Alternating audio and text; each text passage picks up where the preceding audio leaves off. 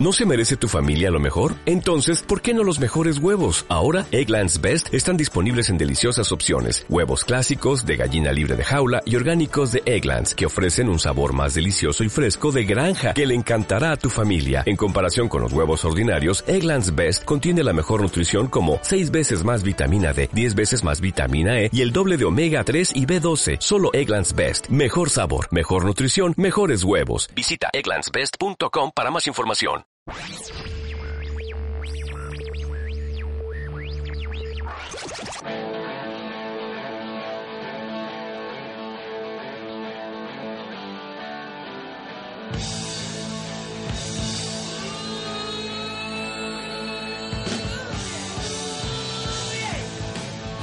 Bienvenidos, soy Narciso DJ Málaga y esto es Basket and Music, programa dedicado al baloncesto en Málaga.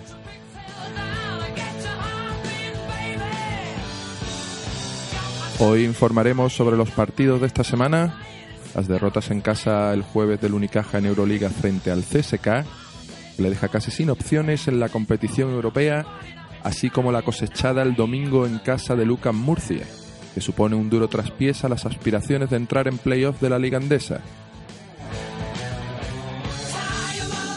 Y por último, la gran noticia que conocimos esta semana.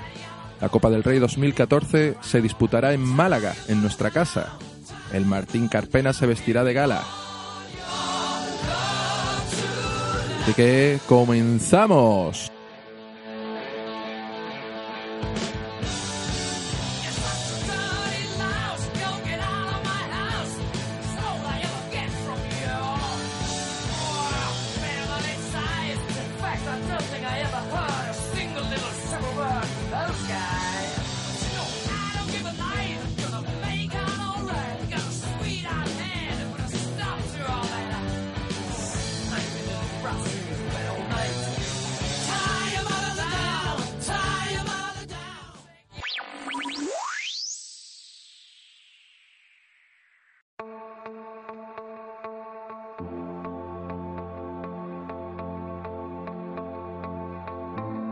Amarga derrota en el Carpena en un partido igualado, en el que a falta de cuatro minutos el Unicaja se encontraba por encima en el marcador.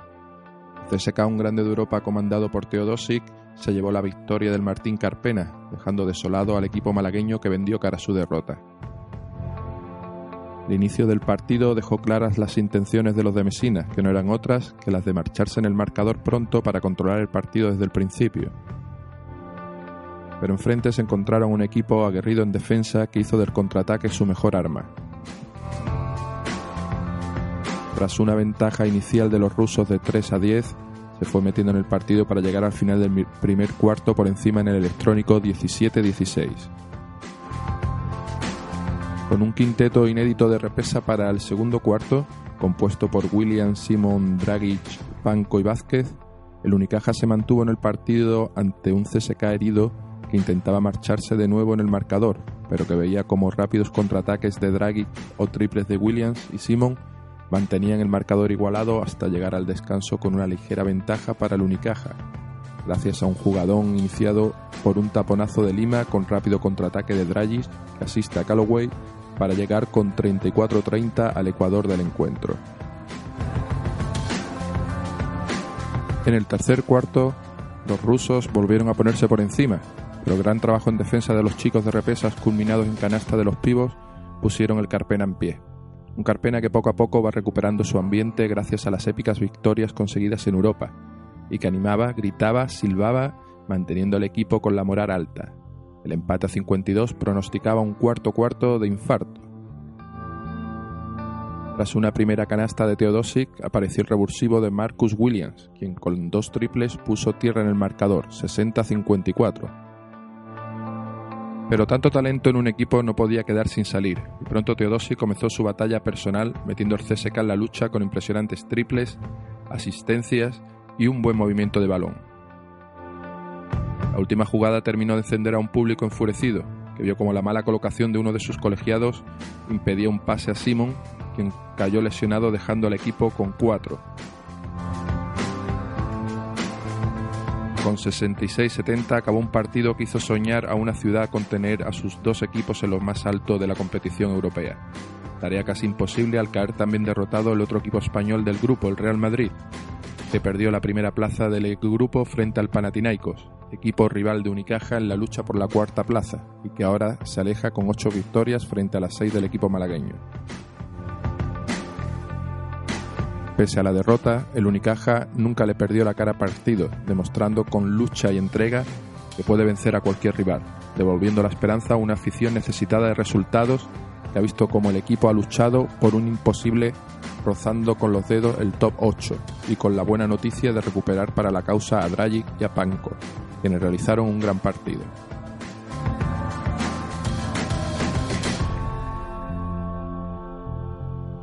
Pero el domingo el Unicaja volvió a los infiernos. Casi herido de muerte con cuatro derrotas seguidas llegaba Lucas Murcia a este partido, frente a la buena racha del Unicaja. Pero el guion se tornó en un infierno para el equipo malagueño, perdiendo por 76-68 sin ganas de conseguir el octavo puesto, que tenía en la palma de la mano por los resultados negativos de sus rivales. Empezó el Unicaja con un parcial de 0-8 como es costumbre, pero que el Murcia reaccionaba con otro de 13-0 como también viene siendo costumbre. Incapaz de mantener la ventaja el Unicaja para terminar el primer cuarto con un pobre marcador de 18-15. En el segundo cuarto se mantenía la ventaja murciana sin que ninguno de los dos equipos pudiese imponer su juego.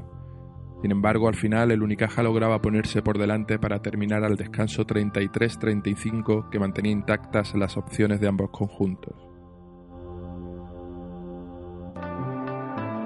Tras el descanso, el Lucas Murcia imponía su ritmo en el tercero, a base de defensa y triples, hasta el conseguido por el capitán cajista Berni, que lideraba así el despegue rojillo con su triple, que ponía el 59-44 en el marcador. Finalizaba el cuarto 62-49 con un triple sobre la bocina del Murcia. El último cuarto se llegó con una ventaja murciana de 16 puntos, 69-53, a falta de 7 minutos, pero no podía sentenciar por la respuesta de un acertado Urtasun, el mejor verde del día de hoy. Llegó Unicaja a acercarse en el marcador, pero el equipo de Quintana, muy serio y concentrado, terminó llevándose el gato al agua por 76-68 final.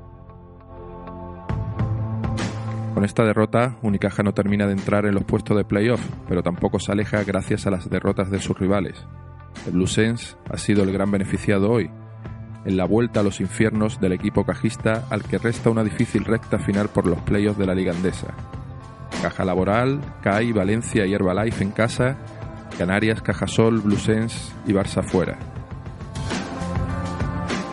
El calendario, visto lo visto, es terrible. Por último, la ciudad de Málaga acogerá la Copa del Rey 2014. Una vez la ACB ha alcanzado un acuerdo con el Ayuntamiento de Málaga, la Junta de Andalucía y la Diputación de Málaga. Esta será la tercera ocasión que la fase final de la Copa del Rey se dispute en Málaga tras las celebradas en los años 2001 y 2007. Al igual que entonces, el torneo se disputará en el Palacio de Deportes José María Martín Carpena.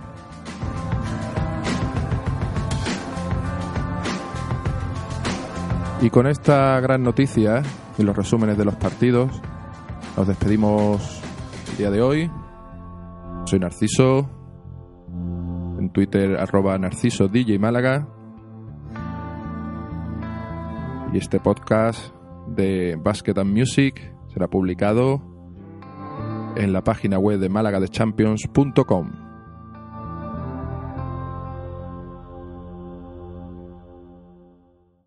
Thank you.